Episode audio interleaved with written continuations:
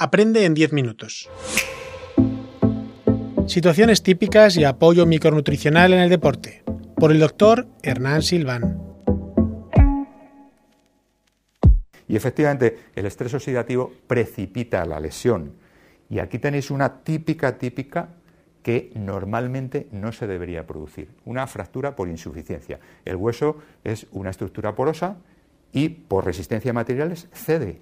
Es decir, yo he echado al hueso sin yo tener un traumatismo previo, sin darme un golpe, sin ser deporte de contacto, mi hueso se rompe, cede, porque no ha aguantado la carga que le estoy echando.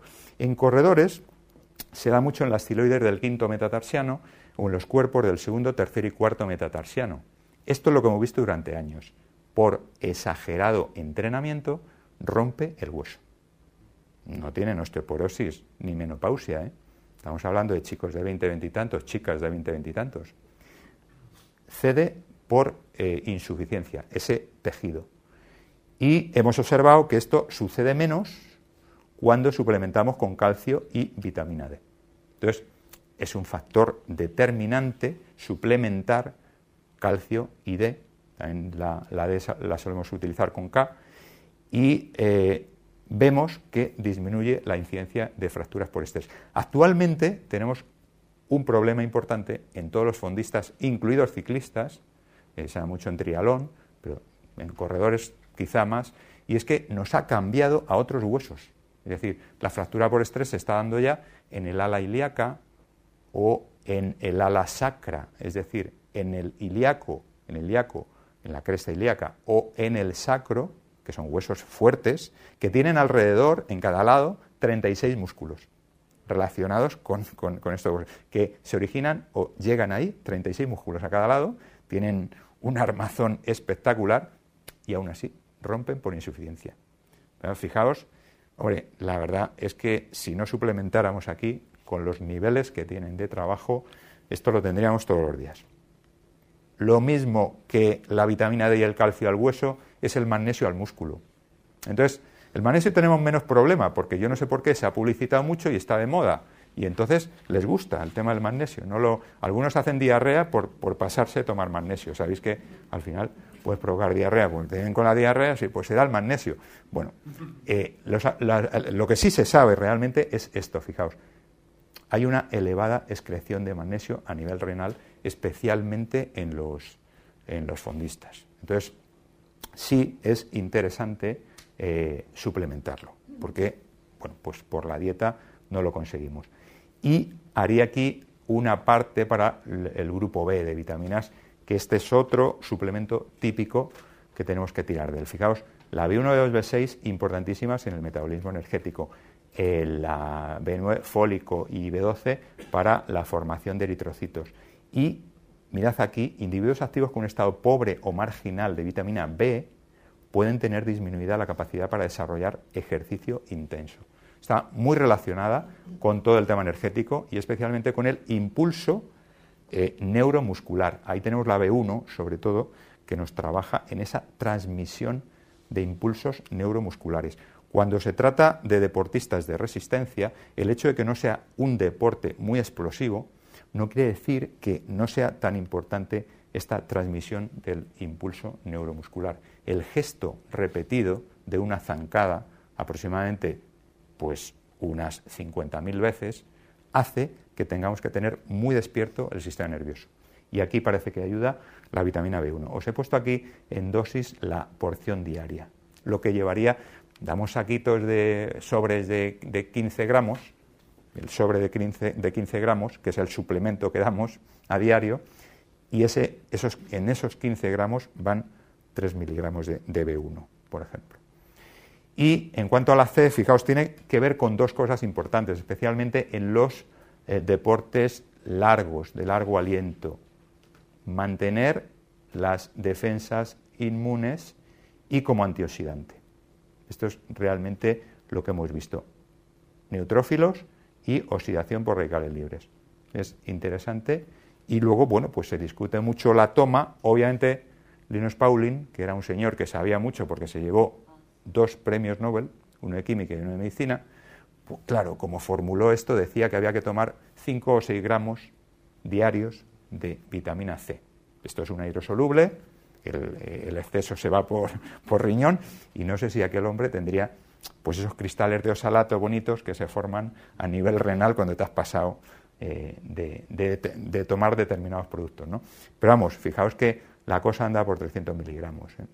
y se puede llegar eh, en la toma, en la porción, porque obviamente se puede llegar a un, a un gramo, pero efectivamente haciéndolo en distintas porciones, especialmente por el tema del riñón.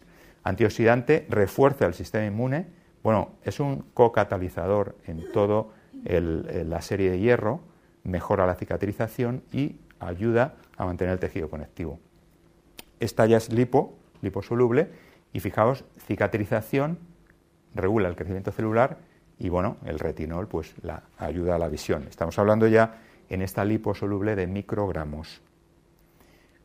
La vitamina E es uno de los grandes clásicos del deporte y del antiestrés oxidativo. Es decir, la E, la C y el selenio se llevan la palma. Yo voy eh, haciendo que mis deportistas vayan, según la evidencia científica que hay, según lo que vamos aprendiendo, vayan tomando unas cosas y otras, pero no cabe duda que hay unos clásicos y que les gustan mucho. Hay, hay unas cosas que inciden demasiado, ¿no? Y entonces esta es una de las que, les gusta. Realmente sí es un potente antioxidante y entra a trabajar con un montón de coenzimas. Interesa muchísimo esta, la, vitamina E. Y luego, claro, en el fondo, sobre todo en chicas, tenemos gran problema porque tienen, suelen tener un índice de masa corporal muy concreto, con un porcentaje de grasa bajísimo. Tal es así que dejan de tener el periodo. Pueden tirarse un año o dos años sin periodo. No tienen suficiente grasa para hacer hormonas.